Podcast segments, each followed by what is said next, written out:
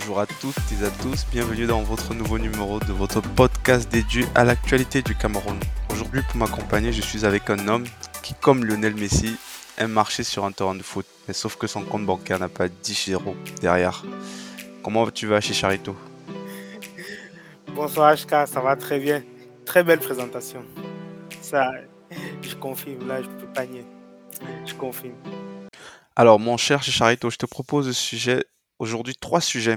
Alors le premier, c'est concernant euh, la polémique autour de la CNI. Donc pour rappel des faits, tu te souviens, il y a un monsieur, euh, on a appris qu'il y a un monsieur qui a décidé de vandaliser un commissariat parce que pour la énième fois, en fait, euh, il est parti pour tenter de renouveler sa CNI et il n'a pas eu de gonne cause. Voilà, donc on parlera de ça.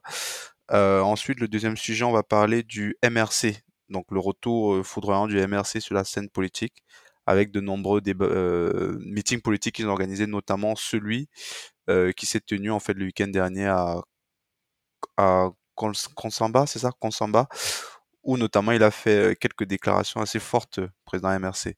Donc moi je veux poser la question de savoir, voilà, quelle est leur stratégie aujourd'hui. Et enfin on va terminer par la guerre en Ukraine en fait. Et, et cette question-là que je me pose, savoir si Poutine est en train de perdre la guerre. C'est un peu une question démagogique, mais ça permet au moins de lancer le débat. C'est parti pour cet épisode de 29 déjà.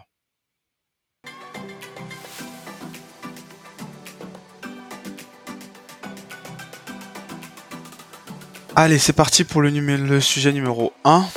Donc, euh, tu te souviens, tu te souviens, tu as dû en entendre parler. Donc, euh, c'était la semaine dernière aussi. Donc, on apprend qu'il y a un homme qui a saccager un commissariat en fait. Euh, donc pour rappel des faits en fait, euh, suite aux clarifications qu'a fait son qu'a fait son épouse, donc on apprend que c'est un homme qui qui est résident à Douala, mais comme il est né à Fumban, on lui a demandé de faire ses, euh, le renouvellement de son de sa carte nationale d'identité à Fumban. Donc, ce qui fait que régulièrement, il devait se rendre sur place à Fumban pour renouveler son récépissé. Et ça fait déjà presque un an qu'il doit se rendre régulièrement là-bas. Sauf que cette fois, lors de ce renouvellement, ça s'est pas passé comme ça aurait dû se passer et comme l'homme espérait. Donc, euh, il s'est rendu au commissariat, comme il le fait souvent, pour demander à renouveler son sa CNI. Sauf que cette fois, on lui a fait comprendre en fait que c'était illisible en fait sa CNI et enfin le récépissé de sa CNI. Et le monsieur, il s'est expliqué en disant mais écoutez, euh, c'est vous qui avez fait la CNI là aujourd'hui. Comment vous pouvez me dire que elle, n'est pas valable? Ce récépissé-là. Comment est-ce que moi je fais donc? Euh, Donc du coup, dans un excès de colère, en fait, euh, qui peut se comprendre? Euh, Le gars, il a décidé, en fait, voilà, il, a décidé de saccager tout, un commissariat. On le, je veux dire, voilà, on, la, violence n'est pas tolérée, mais quelque part, quand même, il a des circonstances atténuantes, ce monsieur-là, parce que on apprend que c'est un Ben Sikiner, et quand on sait le calvaire que c'est au Cameroun quand on n'a pas de CNI, surtout quand on est dans le transport, c'est juste invivable en fait. Donc je pense que le, le gars, il a dû imaginer en fait toutes les peines du monde qu'il euh, qu'il a et qu'il allait continuer à avoir, euh, de ne pas avoir sa CNI, euh, de, pas, sa CNI, je veux dire de ne pas avoir d'un récépissé avec tous les risques que ça comporte. Donc c'est pour ça que je pense qu'il a dû voilà euh, dans un excès de colère, comme je l'ai dit, euh, voilà, il a, il a perdu ses nerfs en fait. Euh, toi, tu penses quoi de cette situation-là? Bon, merci de m'avoir passé la parole, HK.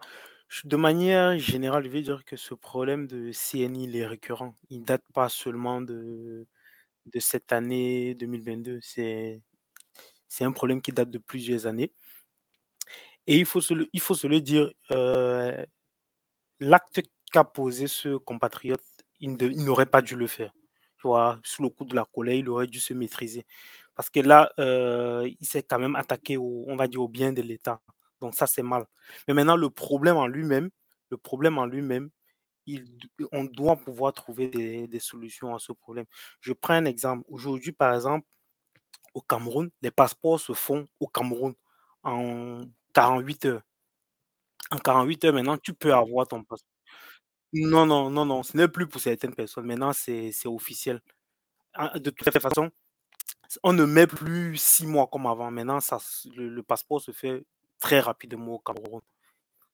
Et donc oui, oui, oui, oui, maintenant ça se passe ça se passe très, très vite. Et j'ai même suivi, heu, des débats hier où on disait que ça se fait maintenant en 48 heures. Donc ça, c'est prouvé, c'est confirmé. Là, il y a même plus de il y a plus de débat là-dessus. Maintenant, on aimerait que la CNI se fasse aussi avec la même célérité, tout simplement. Parce que, heu, la CNI, tous les Camerounais, en général, quand tu as un passeport, ça suppose que tu veux que tu veux, par exemple, faire des voyages à l'international, voilà. Et donc la plupart des Camerounais n'ont pas les moyens, n'ont même pas l'intention de partir. Ils veulent ils sont au Cameroun, ils ont juste besoin de leur CNI pour leurs activités quotidiennes. Lorsque, par exemple, tu veux prendre, heu, ton bus et que tu vas aller t'enregistrer dans une agence, tu as besoin de présenter ta CNI. Si tu veux, heu, recevoir de l'argent, tu auras besoin de ta CNI, par exemple, dans une banque. Bref, pour plusieurs choses. Voilà, ça te conditionne sur plusieurs choses. Et donc, il est nécessaire et ne nous cachons pas, la CNI suppose aussi que tu es c'est aussi quelque chose qui permet de t'identifier en tant que Camerounais. Sinon, le fait de juste dire: «Je suis Camerounais», rien ne prouve que tu es effectivement Camerounais. Et on sait aussi que, heu, même pour combattre tout ce qui est, heu, le terrorisme et tout ça, il est aussi important d'avoir sa pièce d'identité. Souvent, on fait ce qu'on appelle il y a ce qu'on appelle des RAF et lorsqu'on fait la RAF, la chose qui te sauve très souvent, c'est ta carte nationale d'identité. Donc on on il faudrait qu'on que, hem, nos gouvernants, heu, se penchent aussi sur cette question-là et puissent, heu, résoudre ce problème avec la même célérité qu qu'ils ont résolu le problème lié au passeport. Non, mais là, c'est très bien. Tu poses tu pointes un un sujet, quoi, qui est très, très important, le passeport. Ouais, effectivement, pour le passeport, il y a eu aussi pendant très longtemps ce problème-là et tu me dis qu'aujourd'hui c'est résolu, qu'en 48 ans on peut avoir son passeport. Aujourd'hui, le passeport, ça touche combien de la population? Allez, 5? 5%? 10% et encore. Moi, je ça me choquerait moins, que des gens galèrent pour avoir leur passeport plutôt que leur CNI, quoi. Je veux dire la CNI, c'est quelque chose qui est tellement important avec tout ce qui se passe là, Boko Haram, le Nozo et cetera, quoi. Aujourd'hui, on sait le calvaire que c'est pour se déplacer dans le Cameroun quand on n'a pas de CNI. Je vais te raconter une anecdote, quoi. Donc moi, c'était il y a peut-être 1 ou 2 ans, je sais plus exactement. Heu, donc je me baladais au Cameroun, j'étais en déplacement et j'avais j'étais sorti sans j'ai fait l'erreur de sortir sans ma carte. Donc heu, on s'est trouvé dans une voiture de particulier, donc on a eu un contrôle et on était 2 en fait qui n'avons pas notre, notre CNI ni récépissé. Mais je peux te dire qu'on nous a bloqués presque pendant 3 heures parce qu'initialement on voulait pas payer, on voulait pas corrompre et tout ça. Heu, on nous a bloqués presque 3 heures et le gendarme, il a commencé à hausser le ton. Il a voulu nous ou presque nous en heu, nous nous nous déférer en cellule, en fait, disant que si on n'a pas de carte, qu'est-ce qui prouve qu'on n'est pas des terroristes, qu'on n'est pas, heu, des des, je veux dire, qu'on est qu'on est bien camerounais, quoi. Voilà et je t'assure que ça j'ai quand même assez eu, heu, relati je suis quelqu'un, bon voilà, on a quand même relativement eu assez peur. Parce que se dire que juste pour une histoire de CNI qu'on a oublié, heu, on peut se retrouver comme ça dans une situation au final, il y a l'un des des des personnes avec nous qui a qui a décidé de payer, en fait, voilà, pour qu'on nous pour qu'on nous relaxe, pour qu'on puisse continuer notre notre voyage, en fait. Et et je pense que, voilà, c'est c'est ce que les gens au quotidien vivent, en fait, surtout ceux qui sont dans le transport. Et je pense que ce monsieur-là, c'est ce qui c'est typiquement le le cas l'un des cas de une chose qui lui est arrivée, quoi. Et je pense aussi que, heu, peut-être que si les les les cartes aujourd'hui, ça prend beaucoup de temps à fabriquer ou bien, ça demande beaucoup d'argent à fabrication, il faut simplifier. Je veux dire la CNI, c'est pas très grave si, je me dis: «C'est pas très grave». On n'a pas besoin aussi de mettre des moyens hyper, hyper sophistiqués, pour avoir une, carte d'identité, quoi. Si on peut faire quelque chose de beaucoup moins coûteux et qui prend beaucoup moins de temps. Je veux dire avant CNI, c'était en version papier avec la photo, ça dérangeait personne. Bien sûr que les gens faisaient du faux tu veux, mais globalement, en fait, ça, heu, le pays continuait à tourner donc heu, ça, c'est mon avis sur ça. Je comprends parfaitement la colère, mais heu, à partir de ce geste-là, qu'est-ce qu'il a gagné? Mais le gouvernement avait déjà réagi en disant ils avaient diffusé les les images des CNI. Il y en avait 3000 3 000 000 pardon, 3 000 000 de CNI qui n'avaient pas trouvé preneur. En tout cas, ça, c'est la version du de la de la DGSN, Direction générale de la sécurité nationale. Ils avaient dit: «Nous avons des CNI, mais les, les détenteurs ne sont pas venus les récupérer. Ça, c'est leur version aussi. Mais il faut aussi se le dire, c'est que le gouvernement connaît le problème. Maintenant, ce qu'il faut faire, c'est accentuer peut-être le, le message en leur faisant comprendre que le mal est vraiment encore plus profond.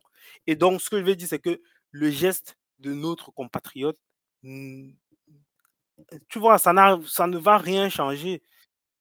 Pour lui, ça ne va rien changer, ça ne va rien changer, je suis pas d'accord avec toi. Au moins, ça permet de mettre l'accent sur, euh, sur un problème euh, qui touche des millions de Camerounais. Et je pense que derrière son geste, euh, ça va peut-être permettre d'accélérer les choses, en fait. Puisqu'on en parle, nous, sans son geste, on n'en parlerait peut-être pas. Après, on ne cautionne pas forcément la violence. Bon, je te propose qu'on passe au sujet 2, alors qui est le retour du MRC sur la scène politique. Alors, comme je l'ai dit en préambule, en fait, euh, dans le week-end dernier, il y a eu un gros meeting du MRC à Konsamba. Et lors de ce meeting-là, il y a une phrase qui a attiré mon attention. En fait, une grosse déclaration qu'a fait Maurice Canto, dans laquelle il a dit qu'à partir de 2025, le MRC sera de retour aux affaires. C'est-à-dire, euh, quand je dis retour aux affaires, ils vont pouvoir reparticiper aux prochaines campagnes électorales, notamment euh, présidentielles, législatives, etc. Donc moi, ma question que je me posais, c'est de savoir euh, est-ce que le boycott en fait a servi à quelque chose au final? Et ma question deuxième savoir c'était de, me poser aussi la question de savoir pourquoi maintenant décider de revenir euh, faire, faire campagne en fait, de décider que de, de reparticiper aux, élections et tout ça, sachant que le système politique n'a pas changé. Euh, ce sera toujours Elekan qui est entre guillemets à la botte du pouvoir comme ils l'ont dénoncé. il y aura toujours les mêmes je pense, à mon sens, qu'il y aura toujours tous ces problèmes-là, des personnes qui votent plusieurs fois, de la corruption, de tout ce qui va avec, euh, qui, qui le système politique euh, électoral au Cameroun. Euh, qu'est-ce qui change Pourquoi maintenant, là, il décide de, revenir? Donc moi, j'aimerais avoir ton avis dessus, Charito. C'est une très bonne question que tu poses. Et déjà, d'emblée, ce que je voulais dire, c'est que les personnes les plus à même à répondre à cette question, c'est les, militants et sympathisants du MSC. Ils sont mieux placés que nous pour juger euh, de la trajectoire de leur parti. Et mais maintenant, nous, en tant qu'analystes, pas analystes politiques, hein, exactement, donc, nous, avec notre petite grille de lecture en tant que des personnes qui aiment aussi le, Cameroun et qui, voilà, et qui nous intéressons aux affaires politiques, la question que tu poses, c'est à quoi a servi le boycott? Pour moi, d'un point de vue politique, je pense que ça a permis euh, au, MRC d'avoir encore un peu plus de sympathisants. Tu parlais du nombre de. Tu parlais des. Comment je vais dire ça Des défections au sein du parti. Mais moi, j'en connais pas des masses. Je connais euh, le régional qui était à, je crois, à Chang. Je connais M. Célestin Jamen. Il y a eu Michel, il y a qui, qui, est, qui est toujours dans le parti, mais qui est constatataire. Mais en termes de personnes qui sont parties, ce sont les deux grandes figures que je connais, à savoir le régional de, de l'Ouest, je crois qu'il était dans la ville de Chang, et Célestin Jamen. C'est tout. Les, les, les, les, fortes têtes dont tu parles sont toujours au sein du parti. Et on les entend moins parce que la plupart sont en Bastille mais sinon, sont toujours officiellement, sont toujours dans le parti. Ils ne sont pas partis. Maintenant, autre chose, moi je parlais de qu'est-ce que ça leur a apporté, c'est de la sympathie. Si tu t'intéresses au, débat, euh, au débat télévisé, moi j'aime souvent regarder au niveau des audiences. Quand il y a euh, l'audience entre avec mais bien sûr, bien sûr que c'est fait. C'est pas des on pas, au niveau des audiences, on n'a pas, euh, je parle des audiences sur les réseaux sociaux. C'est pas comme si on avait, on n'a pas, on n'a pas 10 millions de, de vues non plus. Mais quand tu observes, tu vois bien une différence dans les débats qui sont organisés lorsqu'il y a la présence de, des panélistes du MSC et d'autres panélistes, ou bien quand euh, les panélistes du MSC sont absents. Je sens quand même qu'au niveau des audiences, il y a, il y a quelque chose qui diffère. Maintenant, autre chose encore, même, et je parlais même au niveau de la population, ils se disent, peut-être que ces gens-là viennent nous montrer que le plus important, c'est aussi une autre grille de lecture. Je ne dis pas qu'elle est qu'elle est que c'est la seule, mais que ces gens-là ne sont peut-être pas forcément là uniquement pour le pouvoir. Exactement. Parce que moi, je ne vais pas citer des leaders, mais on a vu d'autres leaders faire, par exemple, des directs et dire que aujourd'hui, je ne souffre plus, je n'ai plus faim. Et ça, quand tu observes la scène politique, tu te dis quand même que c'est choquant. Ça veut dire que lui, il est rentré en politique mmh, pour bon, j'ai oui, mais il doit assumer ses dires, tout à fait. Et donc, quand tu entends un leader, parce que ce n'est pas juste un militant qui le dit, c'est un leader. Et quand le leader le dit, ça amène quand même à réfléchir. Et donc, moi, de mon point de vue, heu, d'un point de vue politique, on voit aussi que l'ancrage maintenant, voilà, assez fort, peut-être pas, mais je trouve qu'il y a quand même un peu plus de militants, de mon point de vue, un peu plus de sympathisants qu'avant. Et maintenant, c'est voilà, enfin, tu as dit quelque chose qui était qui était vrai, c'est-à-dire que le le code n'a pas changé. Ils ont demandaient à ce que le code change, le code n'a pas changé. Ils ont demandé à ce que le la guerre dans le Nozo s'arrête, ça ne s'est pas totalement il y a quand même il y a une il y a une accalmie, mais on peut dire dans l'ensemble et je suis d'accord avec toi et donc d'un point de vue politique, de ce point de vue-là, si tu les prends au mot, tu peux te dire que oui, il y a eu il y a une incohérence. Mais maintenant derrière ça mais derrière ça, moi je trouve qu'au niveau de des adhésions et c'est ce qu'il a c'est ce qu'il répond, il dit que nous allons maintenant continuer à à faire des beaucoup plus d'adhérents et donc maintenant, ils peuvent jouer une autre carte, c'est de dire: «Nous avons décidé de ne pas aller aux élections pour vous montrer que le plus important pour nous, ce n'est pas uniquement les postes, c'est changer votre style de vie, c'est améliorer vos conditions» et ça, sur la psychologie des Camerounais, ça peut changer. Quand je t'ai quand même pris 2 discours. L'un qui dit: «Je suis aux affaires et je mange, je n'ai plus faim» et d'autres qui disent que bon, nous n'avons pas forcément besoin d'être aux affaires là tout de suite. On peut attendre et laisser prendre notre tour un peu plus tard. Le plus important pour nous, c'est lorsque nous allons arriver, c'est d'améliorer vos conditions. On ne sait pas si une fois arrivés, c'est ce qu'ils vont faire, mais c'est ce qu'ils disent pour le moment. Effectivement, c'est une grille de lecture qui s'entend très bien. Et, et ouais, tes arguments, voilà, ils sont, ils sont très clairs, clairs, limpides. Mais moi, je pense qu'un parti politique, ce qui fait vivre un parti politique, en fait, un parti politique se développe lors des échéances électoraux. Je veux dire, euh, s'il n'y a pas d'échéance électorale, en fait, entre guillemets, les partis politiques, euh, euh, ils sont un peu, ils sont moins dans l'action, en fait. C'est pas là qu'on les attend. Voilà. Euh, un parti politique, la preuve en est, la lumière est mise sur les partis politiques lorsqu'il y a des élections. Le MRC, c'est pendant la, dernière campagne euh, présidentielle qu'ils ont, qu'ils sont devenus le mouvement qu'ils sont aujourd'hui. Pareil pour plein d'autres hommes politiques en fait qu'on a connus grâce au, euh, lors des élections, euh, des élections présidentielles en fait. Donc moi je pense que euh, en quelque sorte, quand un parti politique décide de ne pas participer à des élections politiques, ce n'est plus un parti politique à ce moment-là. C'est peut-être que des. En gros, c'est comme toi et moi qui parlons, en fait, là, ils en quelques guillemets, on peut dire que ils amusent la galerie. J'exagère un peu, c'est pas le cas du MRC, mais c'est un raccourci qu'on peut faire, en fait, parce que le, l'existence d'un parti politique, c'est de faire la politique, et faire la politique, c'est participer aux, élections, c'est participer au débat politique, euh, c'est avoir des candidats, c'est avoir des députés, c'est avoir des maires, etc. C'est ça le, euh, c'est ça le but d'un parti politique. Euh, donc le MRCE, ils ont décidé de, ils ont décidé de, boycotter. Donc c'est une décision qu'ils ont faite par rapport à la première, mais moi je suis pas sûr que, peut-être que je suis pas sûr qu'au final ça les a aidés dans leur développement en fait. Dans la mesure où, comme je le redis ce que j'ai dit, moi je pense qu'un parti politique se développe, euh, acquiert en maturité, en reconnaissance lors des élections.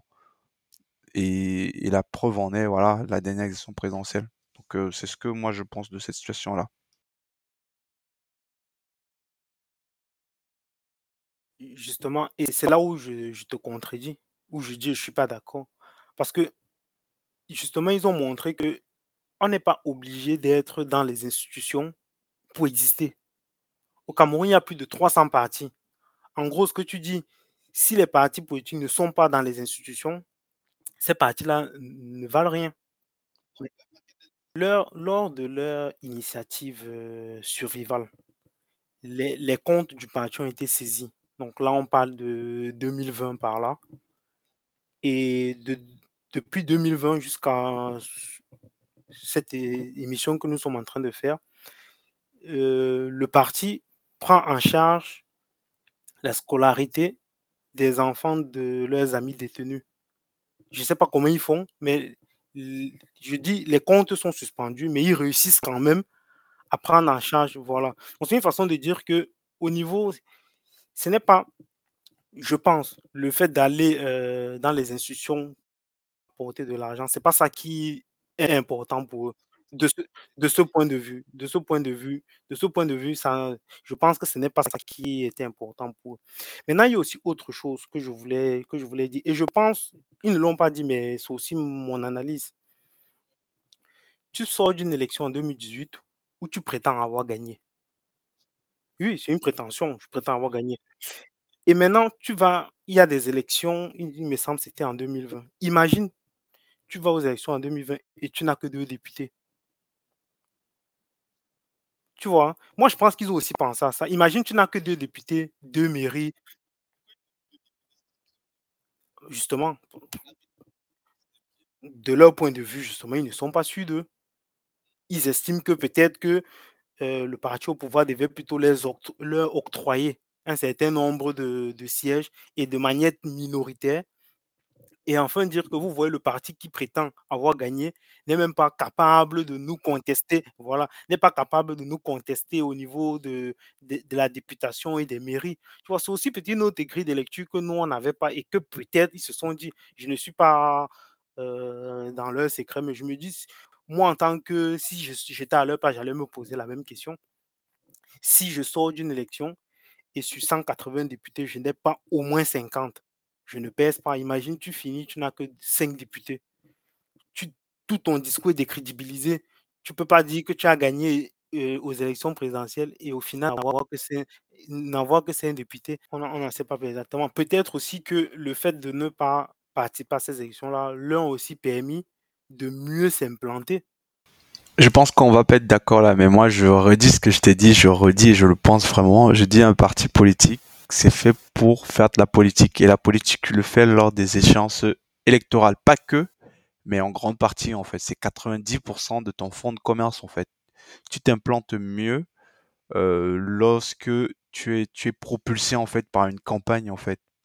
Euh, et, je maintiens ça. Voilà, t'es pas d'accord, c'est normal, d'accord, mais bon. Je pense qu'on va s'arrêter sur ce sujet-là. On va passer à notre thématique numéro 3. Euh, qui concerne un peu l'international, notamment la guerre en Russie. Tu vas me dire ce que toi tu en penses.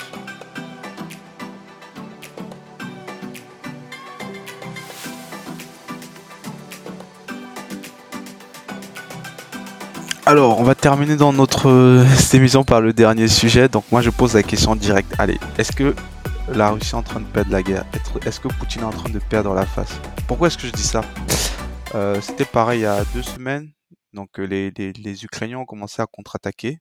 Donc ils ont même pris, apparemment ils ont même pris certaines villes. Et il y a un fait factuel, je dis apparemment sur les villes, mais par contre ce qui est factuel, c'est qu'ils ont attaqué le pont de Crimée, qui appartient à la Russie en fait. Donc ils ont démoli le pont, on a vu les images et tout ça. Et, quelque part, je pense que les Russes ne s'attendaient pas à ça. Et réponse du Kremlin, il, a, il a plusieurs généraux qu'il a licenciés, enfin qu'il a licenciés, qu'il a virés. Euh, ils ont contre-attaqué en attaquant, en faisant, en lançant plusieurs salves d'attaque autour de la capitale, ce qui n'était plus le cas depuis presque très très longtemps en fait. Donc, euh, ce qui prouve que quelque part, peut-être que voilà, ils ont été un peu, euh, ils ont été un peu surpris de, voir que les Ukrainiens étaient capables de, contre-attaquer, appuyés bien sûr par l'OTAN. Donc la question que je me pose est tout, à ce stade-là, est-ce qu'on peut dire que les Russes sont en train de perdre la guerre? Même si, voilà, je sais très bien que c'est très tôt pour dire ça, mais c'est quand même une question qui mérite d'être posée. C'est quoi ton avis sur la chose El Chicharito?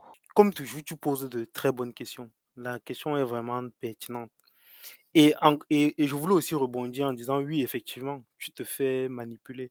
Je pense que nous vivons, nous vivons dans un monde où il est important pour nous autres d'avoir différentes sources d'informations. C'est vraiment important tu as dit une chose, par exemple, qui, qui, qui me paraît pertinente. Tu dis qu'il a lancé une mobilisation et que euh, les civils étaient en train de fuir.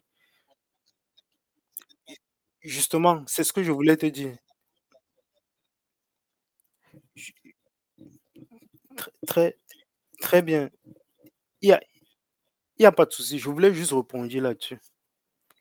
Lorsque la guerre a commencé, heu, on a vu l'afflux de personnes qui ont qui qui l'Ukraine pour rejoindre les les différents pays frontaliers.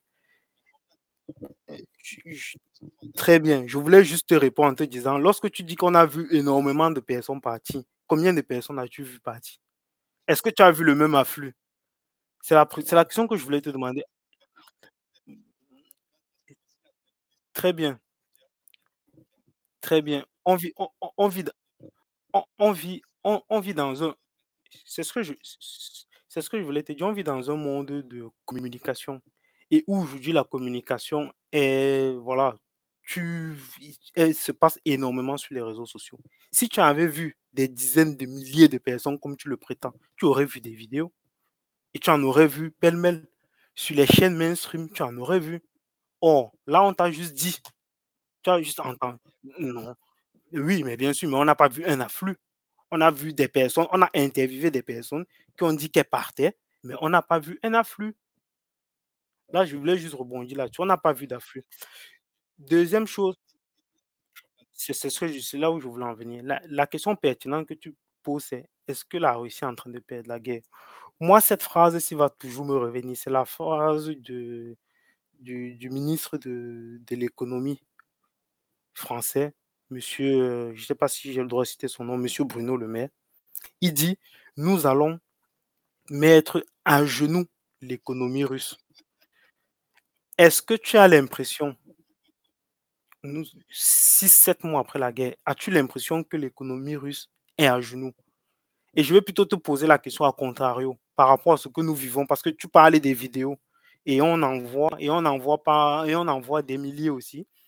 N'as-tu pas plutôt l'impression que c'est l'économie européenne qui est à genoux? 1re question que je te pose. 2e question, si tu suis les chaînes françaises, on parle très peu, ils passent très vite là-dessus, mais ils sont en train de faire des plans des plans de délestage. On est en train de prévoir des plans de délestage.